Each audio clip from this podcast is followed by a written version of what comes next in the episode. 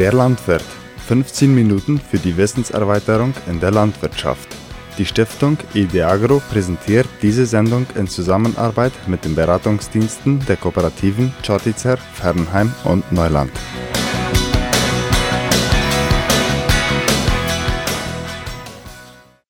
Hallo an alle Viehzüchter, hier spricht Marvin Wiens vom SAP Neuland und heute will ich über eine Krankheit sprechen, die Brucellose heißt und eine bakterielle Krankheit ist. Die Bakterien sammeln sich bei der Plazenta oder bei der Nachgeburt von den Kühen ab dem vierten Monat von der Trächtigkeit und bei den Bullen sammeln sich diese Bakterien in den Hoden oder in den Gelenken. Der Hauptsymptom oder das erste, was man sieht bei einer Herde, die Brucellose gegenwärtig ist, sind Verkalbungen, also dass die, die Kühe das Kalb im sechsten Monat und etwas darüber verlieren. Wie überträgt sich diese Krankheit oder wie kommen diese Bakterien von einer kranken Kuh zu einer gesunden Kuh?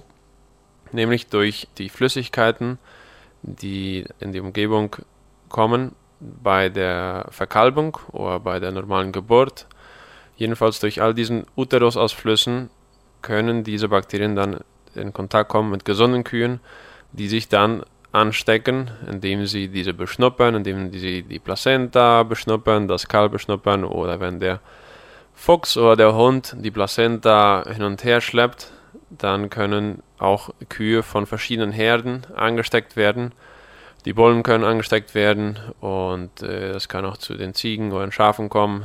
Und wenn wir als Menschen, als äh, Tierärzte oder als äh, Produzenten, Milchproduzenten äh, oder Viehzüchter diese ohne Handschuhe berühren und irgendwie äh, entweder eine Wunde haben oder wenn wir diese Gase oder die Aerosoles, in denen die Bakterien sich dann befinden, die dann einatmen und wir eventuell ein schwaches Immunsystem haben, dann können wir uns anstecken und auch bestimmte Symptome aufweisen.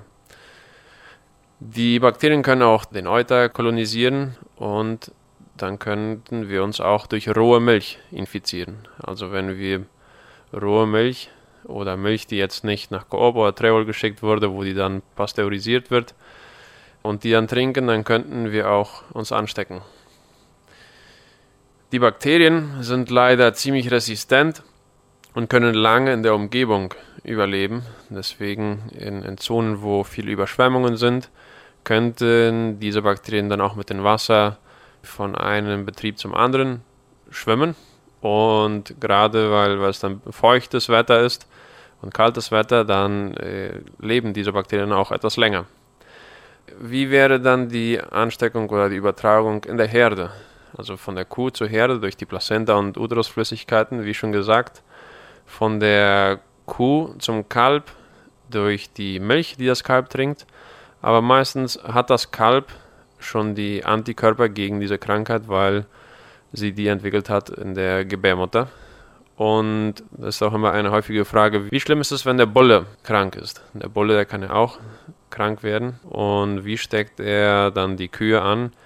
durch die Monta Natural oder wenn der Wolle die Kühe deckt, ist das eher wahrscheinlich, dass die Bakterie es nicht überlebt, weil der pH-Wert in der Kuh, in der Vagina nicht sehr angenehm ist für die Bakterie. Der ist ein bisschen zu niedrig, also es ist etwas zu sauer, sodass die Bakterie dann, dann stirbt. Aber wenn dann der Samen rausfließt oder wenn der Bulle nicht trifft oder in die Umgebung ejakuliert und die Rinder das dann schnuppern, dann können sie sich dadurch anstecken. Oder wenn man jetzt künstliche Besamung macht und direkt in die Hörner, wollen wir sagen, von der Gebärmutter diesen reingibt den Samen, dann kann die Kuh dadurch angesteckt werden. Das läuft auch eigentlich ganz genauso bei den Schafen und Ziegen auch. Das ist eine andere Cepa von Brucellose. Gibt es zwei andere und die Symptome sind ziemlich ähnlich bei diesen Spezien. Die Symptome hatte ich schon erwähnt. Bei Kühen ist das Verkalbung, Frühgeburten. Manchmal überleben die Kälber, meistens nicht. Danach gibt es dann eine Beibehaltung der Plazenta, also von der Nachgeburt. Die werden nicht sauber, sagt man oft dazu. Und danach kann es dann zu einer Gebärmutterentzündung führen. Und ja, bei Bullen sieht man das eher, dass die Gelenkentzündung haben oder Hodenentzündung und wegen der Hodenentzündung danach Unfruchtbarkeit.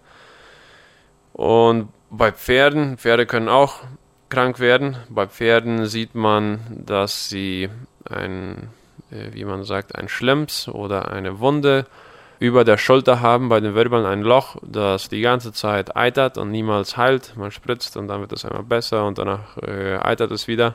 Das kennt man auch als Mal de la Cruz. Und äh, da muss man stark mit Antibiotika behandeln, um dieses zu heilen. Lokal und auch Antibiotika spritzen. Und jetzt äh, ist auch eine sehr wichtige Frage, wie diagnostiziert man diese Krankheit? Es gibt Krankheiten, die ähnliche Symptome haben und es gibt äh, ein paar Methoden, wie man dieses diagnostizieren kann. Also erste Hinweis sind die Symptome. Als nächstes bei Milchbetrieben, was man schon eine Weile macht, ist der Ringtest in der Milch. Also man nimmt eine Muestra von der Milch und äh, man gibt dann ein Reaktivo hinein und sieht dann, ob da diese Milch reagiert oder nicht. Wenn die reagiert, dann, dann gibt es einen Ring oder eine Schicht oben auf der Milch, die lila wird und dann weiß man, dass mindestens eine Kuh von dem Betrieb Brucellose hat. Und da muss man weitergehen zu der nächsten Methode und das ist die Blutanalyse. Also man nimmt von jeder Kuh Blut und sieht dann, ob die Kuh Antikörper hat auf diese aktive Krankheit. Dann könnte man ganz sicher gehen, welche Kuh jetzt krank ist und nicht. Was macht man, wenn man Rinder hat und äh, man es dann äh, bestätigt hat, dass die krank sind? bei Rindern das Sinnvollste ist, diese zum Schlachthof zu schicken. Da gibt es dann ein paar Conditionantes, wo man sagen, du hast jetzt eine Kuh, die beim Milchbetrieb, die jetzt gerade reingekommen ist, zu merken, ist eine gute Kuh, die ist aber positiv, dann könnte man die separat halten, dass sie nicht zu viel in Kontakt ist mit den anderen gesunden Kühen. Und man merkt die dann, bis die Rektation zu Ende ist und ja, verkauft sie danach zum Schlachthof aber genauso wichtig wie die separat halten und danach zu verkaufen ist, die Gesunden zu impfen. Mit der RW51 sollte man die Gesunden impfen, um die Gesunden gesund zu halten. Bei Menschen behandelt man das mit Antibiotika, um diese Krankheit unter Kontrolle zu haben. Wenn du jetzt positiv zeigst, bedeutet das nicht unbedingt, dass du Symptome hast. Aber wenn man Symptome entwickelt, was in den meisten Fällen ist während der Impfung, wenn man sich spickt und dadurch kann man dann leicht diese Krankheit kriegen. Deswegen muss man sehr aufpassen bei der Impfung von dieser Krankheit. Und was oft gemütlicher ist als behandeln, ist vorbeugen.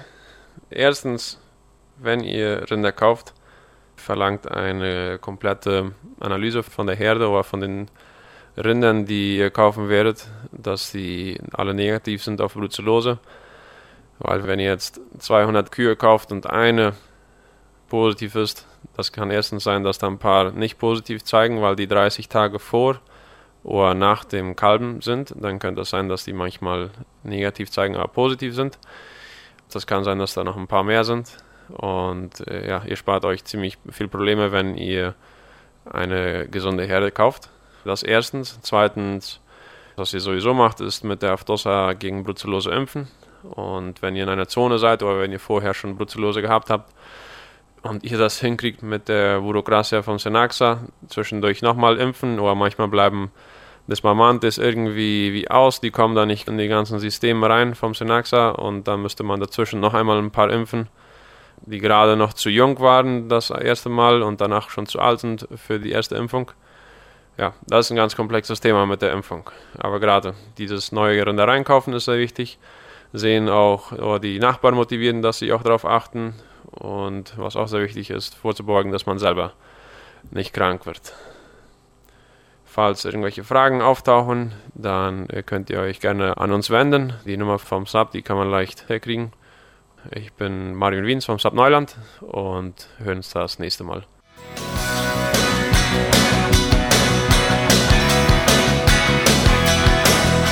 Der Landwirt eine Produktion von Radio ZB30 und der Stiftung IDEAGRO.